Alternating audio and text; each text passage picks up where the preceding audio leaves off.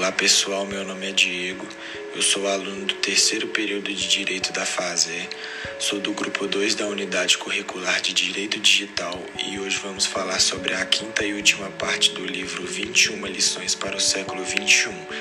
Agora passo minha palavra para meus colegas comentarem sobre os tópicos da resiliência.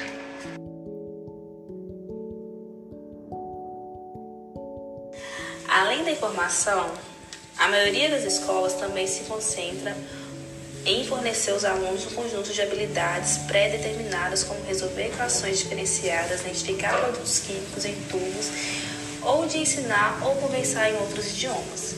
Mas como não temos ideia de como o mundo e o mercado de trabalho será daqui a 50 anos, realmente não podemos saber quais habilidades específicas as pessoas precisarão.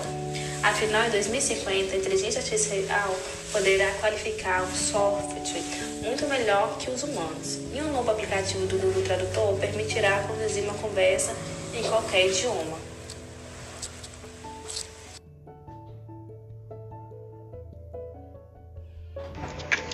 O autor ele prega em si, né, que muitas pessoas precisam de um grande sentido para fazer tudo o que estão vivendo aqui, né? E o, o que vão viver daqui para frente, daqui a 4, 5, 10 anos. O caminho da maioria é ouvir preceitos de religião e grandes ideais, já propagados pelos grupos, né? E como exemplo ele dá, né? Que é uma lavandeira, que serve como devoção o rumo de uma lavandeira, né? Que também é muito superior a um príncipe, que se desvia no caminho de um príncipe, né? Esse é um exemplo que ele deu muito interessante, porque ao longo do tempo, ao longo desse exemplo, ele falou, ele disse, mostrou, né, que o caminho que ao qual o príncipe queria seguir, que mesmo que ele estivesse no seu estado ele atual, ganhando tudo, o que a corte real queria, ele não queria seguir aquele caminho. Ele queria ver o que havia além das muralhas, que havia sendo impedido para ele do que ver. Até que então ele conseguiu ver o que estava além da muralha sobre isso. O que reflete bem, né? Que ele passou bem os seus 10, 15 anos assim, querendo fugir e querendo descobrir o que aquelas pessoas passavam. E ele descobriu, né? Ao qual muita gente também, né, se for para pensar, agem como isso, consolide como isso, porque elas estão presenciando algo, presenciando algo e estão monitorando, fazendo com que isso haja a realidade disso delas, né? É como motivação, as pessoas se motivam naquilo que elas querem, querem acreditar no sonho dela para buscar. Muitos não conseguem, mas vivem a realidade alternativa. É um ciclo da vida. Também ele falou também sobre o ciclo do Mufasa, né, do Rei Leão. Nascer, crescer, morrer, a qual eles se reproduzem é um ciclo sem fim, né? É bem possível também viver uma vida de paz como religioso, né? É o qual ele cita, mas é uma crença que prega muitas, muitas correntes e prisões, que as coisas podem ficar de fato a fazer, né? Muitas pessoas assim também se dizendo, né? Pregam, tipo assim, seguem a doutrina da igreja. Não é que é errado, é certo. Mas muitas delas se privam, né? De querer conhecer, buscar algo inovador ou querer buscar novas ideias, tem assim sua própria constituição de militarismo, saber o que é certo para ela e o que é errado de ideia.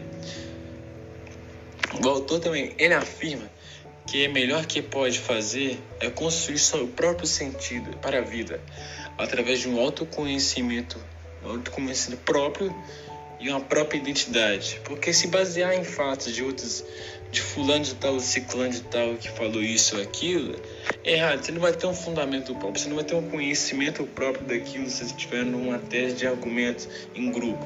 Como é que você vai defender a sua capacidade, né? de conhecimento que você adquiriu ao longo do tempo, sendo que você se baseou naquilo que as pessoas dizem, não no que você pensou. É, é que nem o caso, é que nem o caso do príncipe, ao qual foi citado um pouco atrás. Ele se baseou, né? Ele teve uma base da família dele, da corte real, que é o que eles não queriam que ele visse o mundo lá fora, mas só que ele não se privou daquilo. Ah, eu vou viver, vou viver só disso aqui, pronto, para mim tava bom. Não, ele foi, queria saber o que, que tinha lá fora, o que, o queria saber a dor que os outros estavam sentindo e acabou descobrindo. Até um certo ponto, ele fugiu da corte real e foi viver nas ruas das plebeleias, né? Dos camponeses, ao qual sempre virou mendigo. Mas só que isso não muda o fato.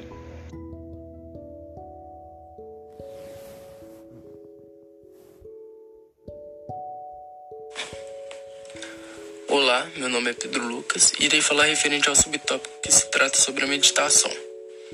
Bom, podemos analisar que a grande crítica do autor é o porquê do pensamento depois da morte.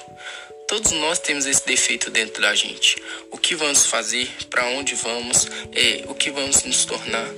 Temos que parar com isso e viver o agora. Não faz sentido preocupar com uma coisa que nem sabemos o que esperar dela.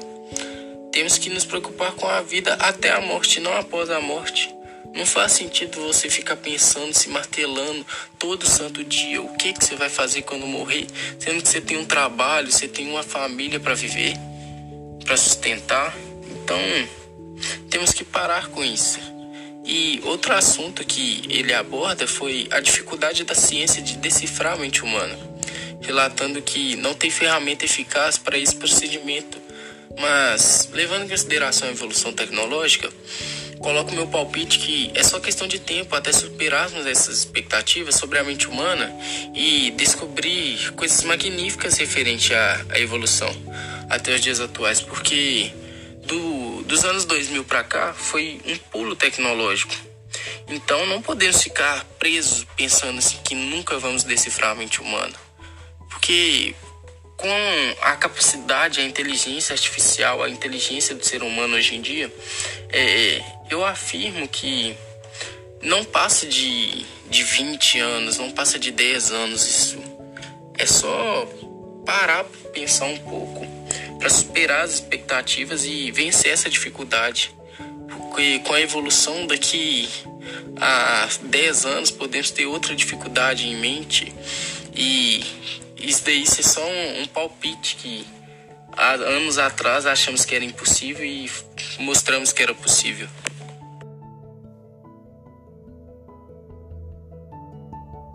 Bem, pessoal, meu nome é Patrick.